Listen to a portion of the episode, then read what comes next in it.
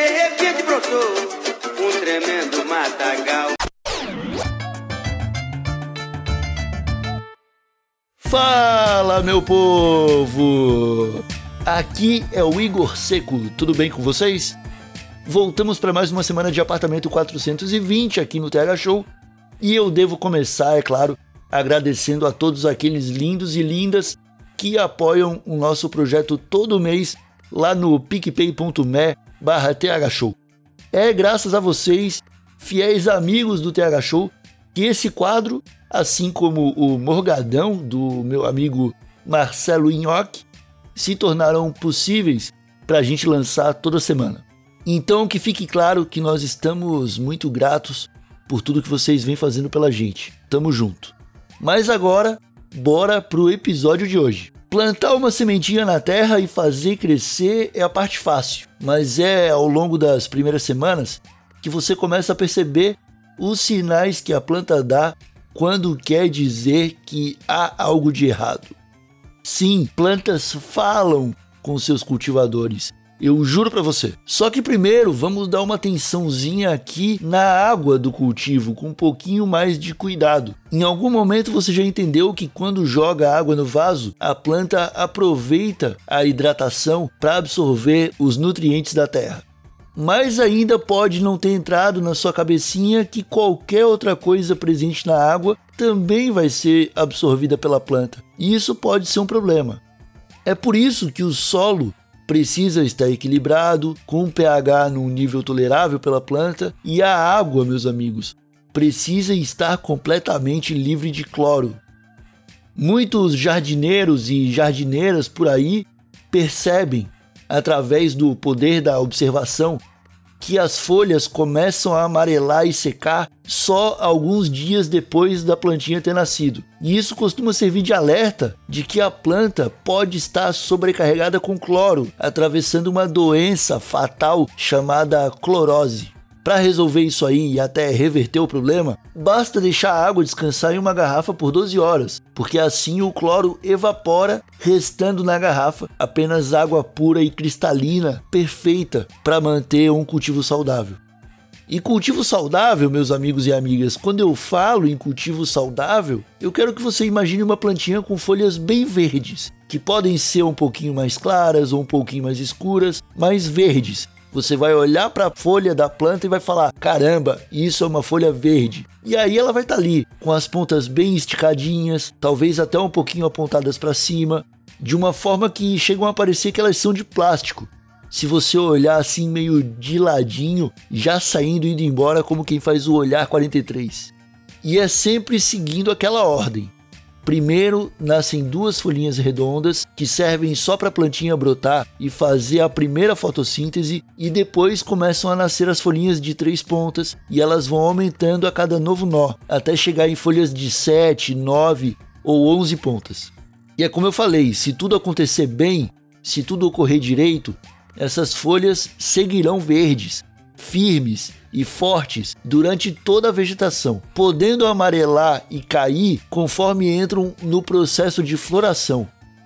Mas a questão é que você precisa sempre observar o que acontece com a planta. Se você der muita ou pouca água, muito ou pouco nutriente, se você der muita luz ou pouca luz, se tiver praga na superfície, se tiver praga na raiz, se o ambiente estiver com a boa ventilação ou não, para tudo isso a planta vai te dar sinais e a maioria desses sinais ela vai dar através das folhas. Folhas murchas costumam ficar assim por falta de água ou excesso de água. O que muda é a textura. Folhas secas têm um aspecto seco. Folhas encharcadas ficam um pouquinho mais densas e grudentas. Para saber se tem água suficiente, é só furar a terra com o dedão dá uma espetada com o dedo na terra e aí você vai sentir se ela tá úmida ou não. Se ela tiver úmida, você não precisa mais molhar, entendeu? Folhas queimadas nas pontas costumam aparecer quando há muito sal e outros nutrientes na terra. Cuidado para não exagerar nisso aí, meu fera, cuidado. Cada fertilizante tem uma tabelinha própria de medidas e a indicação de qual solo é o ideal para aquele fertilizante. Então não vai sair por aí comprando qualquer fert achando que vai arrasar no seu cultivo, porque não é bem assim. Você tem que estudar e você tem que calcular direitinho para não acabar jogando uma plantação inteira fora. Folhas queimadas no meio indicam que a luz está um pouquinho forte ou que a lâmpada está muito próxima da planta. O ideal é que lâmpadas de LED para o seu cultivo fiquem aí numa distância entre 15 e 20 centímetros acima da folha mais alta de cada planta. Já folhas curvadas como garras, as famigeradas garras de águia, costumam ficar desse jeito por excesso de nitrogênio. E aí, velho, eu nem sei como te ajudar a resolver isso. Se vira.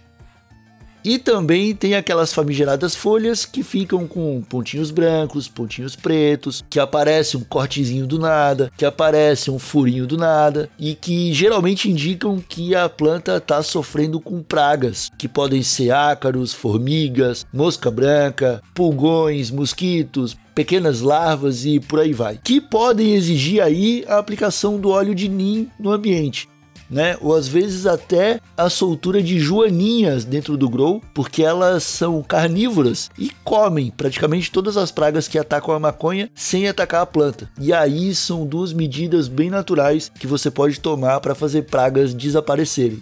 Enfim, esses são só alguns exemplos de coisas que podem acontecer com as folhas da maconha, mas a observação tem que ser constante para que o jardineiro seja capaz de reverter quadros que às vezes parecem que estão muito embaçados, mas que podem ser resolvidos em uma rega ou duas em questão de poucas semanas.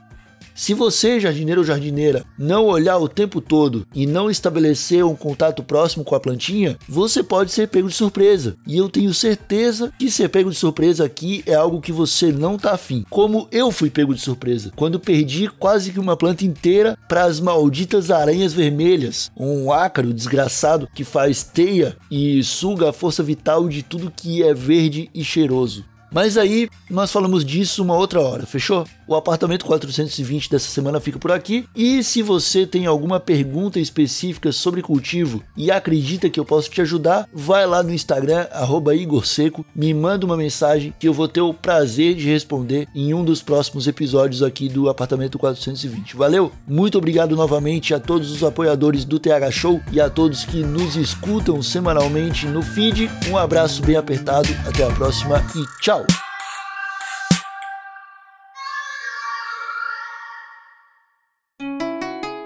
Rádio Hemp.